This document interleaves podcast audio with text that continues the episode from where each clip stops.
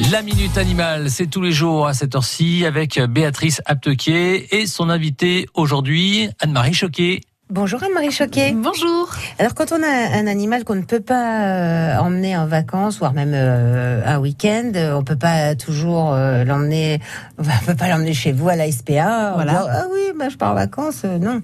Alors, il existe des, des, pensions. Alors, le mieux, je dirais, c'est euh, les voisins, la famille, les amis. Comme ça, en fait, il y a le côté rassurant puisque vous savez que l'animal est entre de bonnes mains. Et puis, l'animal, en fait, connaît Pour la maître personne. aussi, hein, c'est rassurant. Voilà, c'est ça. Et l'animal, en fait, est rassuré. Et donc, le maître est rassuré également. Donc, ça, c'est le, le mieux.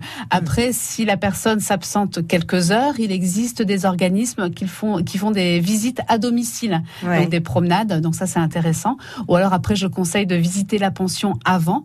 Une pension vide, c'est jamais bon signe. Ouais. Euh, quand les pensions euh, sont euh, assez sollicitées, c'est euh, généralement signe que la pension est, est bien. Donc il faut s'y prendre vraiment à l'avance. Mhm. Mais le mieux reste quand même la famille et les amis. Bien sûr, il faut anticiper là encore. Il faut anticiper, bien sûr. Il y a aussi des gens maintenant qui commencent à passer des petites annonces pour garder des chiens, pour Oui.